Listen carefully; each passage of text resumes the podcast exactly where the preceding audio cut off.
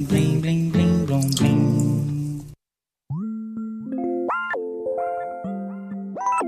quart d'heure de l'art.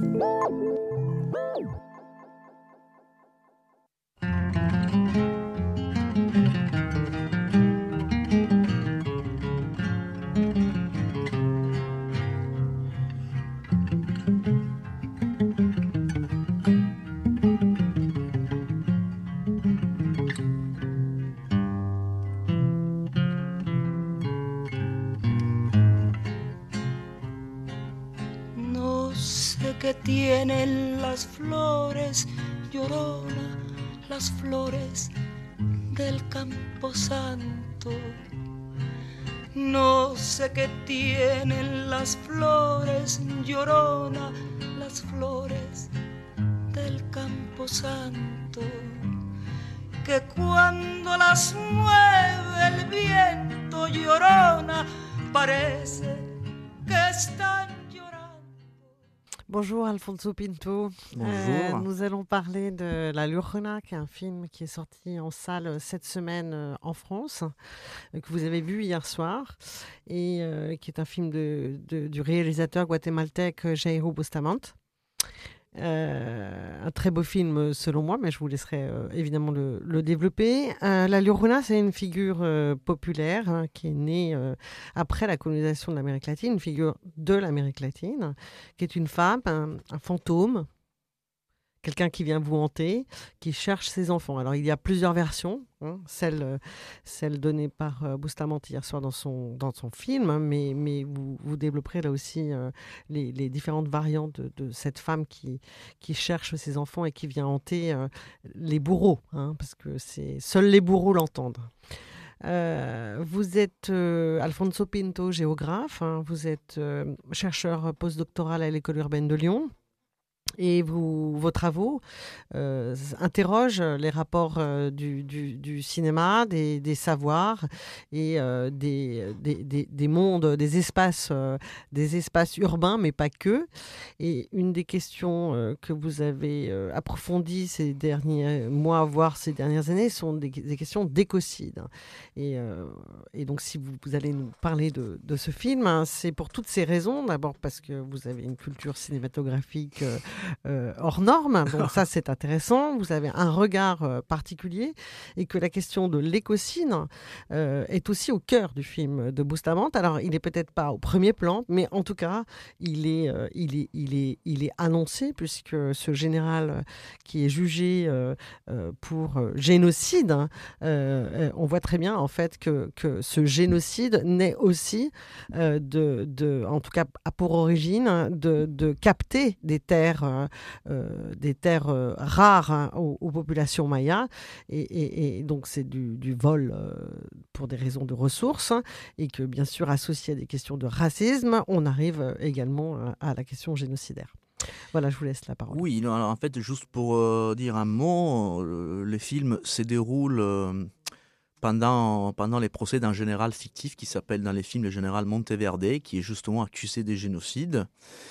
Euh, en effet, comme, comme j'ai pu découvrir par la suite, il, il s'inspire d'un- fait réel. Il s'agit du, du- du procès qui a été fait au- à l'ancien général guatémaltèque et ancien dictateur guatémaltèque Efraín Ríos Montt, qui dans les années 2000 avait été condamné à 80 ans de prison justement pour génocide, un, génocide qui avait eu lieu dans les années 80 euh, pendant la période de la contre-insurrection, donc euh, dans un contexte où vraiment les opposants au pouvoir et les indios euh, étaient plus ou moins la même chose, donc ce qui était vraiment en fait utilisé pour des raisons politiques et aussi génocidaires et qui au final a été acquitté uniquement pour un vice de forme. Donc on disait la Jorona, c'est cette figure mythique qui hante les coupables et que seulement les coupables, les bourreaux peuvent entendre. Alors la première chose à dire, c'est que j'ai eu- des réactions différentes. Disons une réaction à chaud, très positive. C'est vraiment, euh, vraiment les airs qui ont suivi ma sortie en salle. Et après, bon, la nuit porte conseil, une réaction qui un peu plus mitigée, qui n'est pas négative, mais euh, peut-être un petit peu plus de recul. Donc, alors, partons pour moi de la chose qui m'a vraiment surpris et qui au final m'a plu, malgré tout. c'est la première fois que moi j'ai vu un film à la fois euh, vraiment directement politique, c'est-à-dire vraiment où, euh, où, une question politique mais aussi historique est au cœur du récit. Elle n'est pas du tout ni métaphorique ni symbolique, mais qui en même temps utilise les codes du cinéma d'horreur. Parce que d'un point de vue strictement cinématographique, euh, la mise en scène du réalisateur et même l'écriture du scénario repose beaucoup sur l'ambiance. Euh, la Jorona est un film d'ambiance, est un film que pour la plupart de son temps se déroule à l'intérieur de la résidence de ce général, qui se trouve là-bas avec la famille dans un, vraiment dans les contextes de son procès. Et les protagonistes sont pratiquement limités aux gens qui fréquentent cette maison. Bon, il y a lui, il y a, il y euh, lui en fait c'est les protagonistes, mais en même temps c'est une figure euh, de deuxième plan parce que euh, il est représenté comme une personne âgée qui, qui a des problèmes de santé. Les vrais protagonistes ce sont toutes les femmes qui sont autour. Il y a euh, d'ailleurs quasiment que des femmes dans cette quasiment maison. que de femmes. il y a juste la garde du corps, oui, je parce que la plupart des domestiques ont quitté. Oui, oui, oui. Ont quitté la maison. Oui, ça, il n'y a plus que les femmes. Oui, ça, ça arrive vraiment au début, quand c'est euh, au début du film. Donc, je ne relève, je ne révèle rien de particulier au spectateur. C'est ces générales qui commencent à entendre euh, de bruit, de larmes la nuit. Ils ont ils connaissent mieux les implications. Il y a, et il y a juste les femmes qui restent. Donc il y a sa femme, il y a sa fille, il y a sa petite fille, et il y a aussi une domestique qui reste, qui, bon, on, on va, on va pas dire plus. Et après, il y a l'arrivée d'une autre domestique qui doit essayer de remplacer les gens qui sont partis. Il s'agit d'une très grande maison. Et là, on rentre un peu dans, dans les codes aussi, non seulement de l'horreur, mais dans, dans l'esthétique narrative, si vous voulez, de l'Amérique latine et centrale, qui est le réalisme magique qui est en fait ces, euh, ces formats qui, qui insèrent dans des, dans des histoires absolument réelles des éléments euh, du surnaturel. Et les films, je pense que c'est un, très bon représentant, mais aussi euh, un innovateur, hein, parce qu'on voit vraiment aussi des influences américaines, on voit aussi des influences occidentales sur, euh, euh, sur toute la mise en scène et surtout la gestion vraiment de, des émotions fournies aux spectateurs le film il est vraiment inquiétant jusqu'à la fin. C'est un film aussi claustrophobique, vraiment l'unité, euh, notamment l'unité des lieux est très respectée euh, pour la plupart. C'est cette maison et ce qui est très intéressant, c'est que dans cette maison, il y a un bruit constant. Que ce ne sont pas les larmes euh, imaginées ou réelles ou mystiques ou magiques de la Jorona, mais c'est aussi les cris des gens qui sont dehors à manifester en occasion du procès. Et donc, une partie du film est vraiment, euh, comment dire, il y, a, vraiment cette obsession, ces bruits continus la nuit, les jours, euh, qui obsèdent le personnage. Euh, donc il y a un côté bien évidemment politique. Après, disons personnellement, et je vais arriver à la deuxième partie, ce qui m'a plu un peu le moins, donc je résume, ce qui m'a beaucoup plu, c'est ces mélanges des codes, c'est-à-dire utiliser les, les, langages du film d'horreur, donc beaucoup, beaucoup d'ambiance, pas beaucoup de dialogue, avec un message évidemment est directement politique. Alors, ce qui en fait m'a un tout petit peu déçu euh, par rapport. Juste pour finir sur cette première partie, euh, euh, est-ce que vous y voyez des, des liens des références à d'autres films, notamment sur ces codes de Bien sûr. Les, ponts que vous avez pu établir. Alors, un code, un code, un code banal, il y, y a, beaucoup d'horreurs américains, notamment avec l'eau surtout euh, avec des films de dernières années. Ensuite, moi, j'ai vu plus des références, si vous voulez, à des produits euh, moins et plus récents. Par exemple, euh, la figure d'une euh, servante qui rentre dans la maison et qui commence à avoir une influence connotée par des éléments mystiques. Moi, je revois beaucoup la série italienne Les Miracles de Niccolo Amaniti. Là, vraiment, il y a, y, a, y a une affinité évidente. Après, j'ai trouvé très intéressante la figure de la, de la fille du général, qui m'a beaucoup rappelé les films de Costa Gavras Music Box, qui est, qui est toujours dans un contexte de beaucoup de bonne volonté, jusqu'au moment où, à la fin de ces, de ces films Music Box, elle découvrira que son père était coupable. Donc il y a aussi cette... Grâce euh, à cette boîte de musique. Oui, grâce à une petite boîte de musique qu'elle va découvrir à Budapest. Et euh, oui, après, euh, après il est, il est difficile de trouver des intertextes parce que soit vraiment on tombe dans l'horreur classique, donc euh, avec des finalités qui ne sont pas du tout politiques, soit on tombe de l'autre côté. Mais ce qui est intéressant, et, cela fait un peu l'unicité, du moins par rapport à mon regard, c'est justement ces croisements qui au final je trouve quand même réussi. Après les émotions, par exemple hier, euh, il, est, très intéressant de souligner que moi j'ai assisté à ces films, à ces films euh, au cinéma Comédia des Lyon dans le cadre euh, de la semaine à l'école de l'Anthropocène et en salle il y avait un représentant de la nation Guarani, donc un, un, représentant de peuple indigène qui s'appelle Jacinto.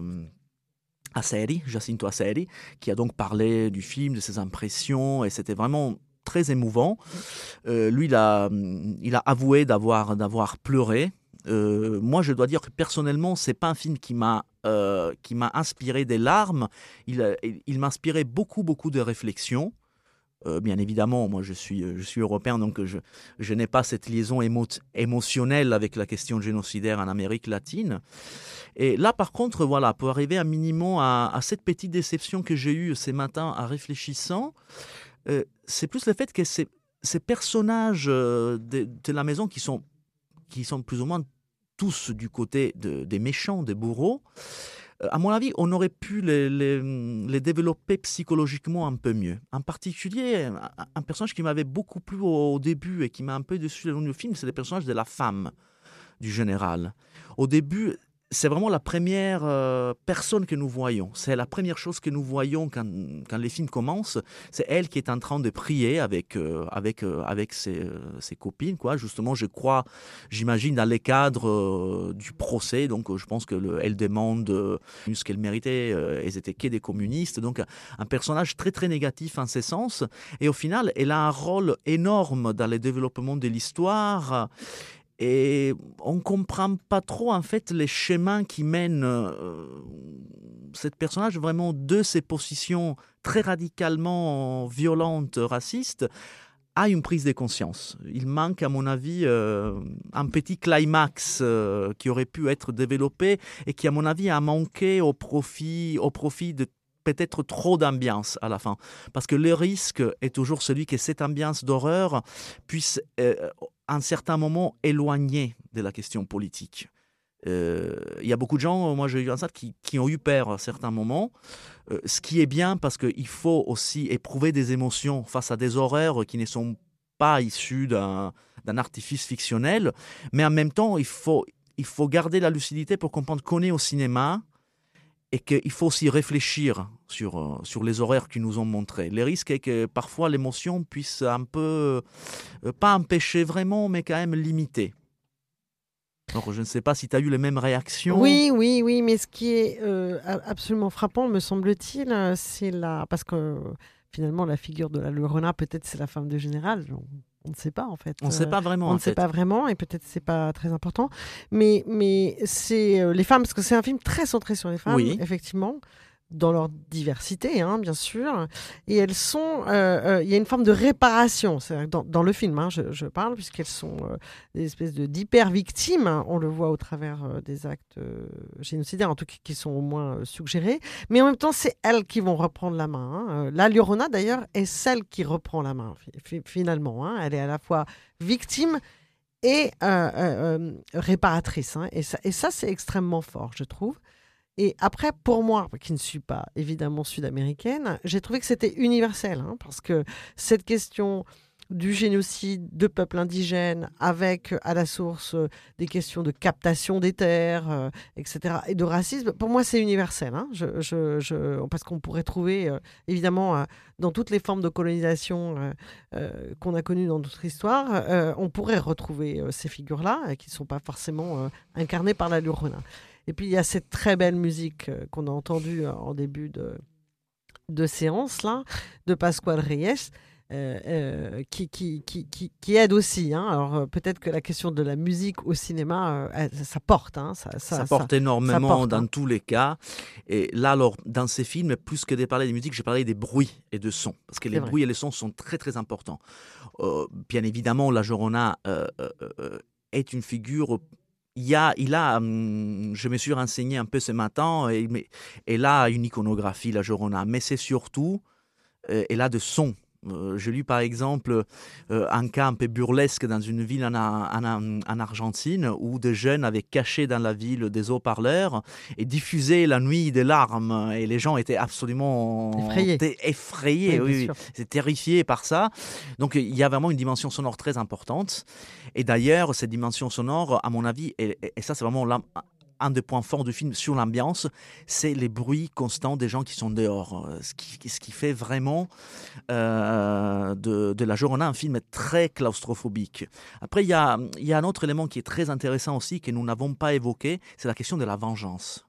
Et la question de la vengeance, à mon avis, est... Hum, est crucial pour une simple raison. Là aussi, on, essaye de, revoir un peu les cadres du film politique, de ce genre de questions qui euh, attribuent aux victimes une sorte de, de passivité.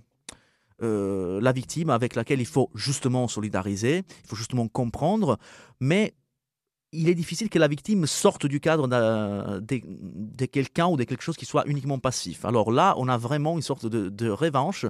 Mais là aussi, moi je pense que, mais là, je, rentre vraiment sur les personnels, j'aurais voulu une, une, vengeance un peu plus cathartique. Il y a une forme de, de vengeance, mais si je pense par exemple au film par excellence sur la vengeance, qui est Dogville, pour moi c'est la vengeance universelle.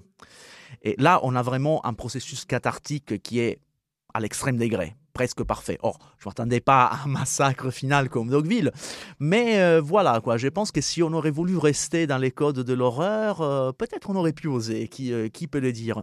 En tout cas, les films ont un minimum de climax, et ça, et ça c'est très important pour l'ambiance, mais aussi pour l'histoire, parce qu'au bout d'un moment, la violence qui, qui, est évoquée, qui, qui, qui s'est fait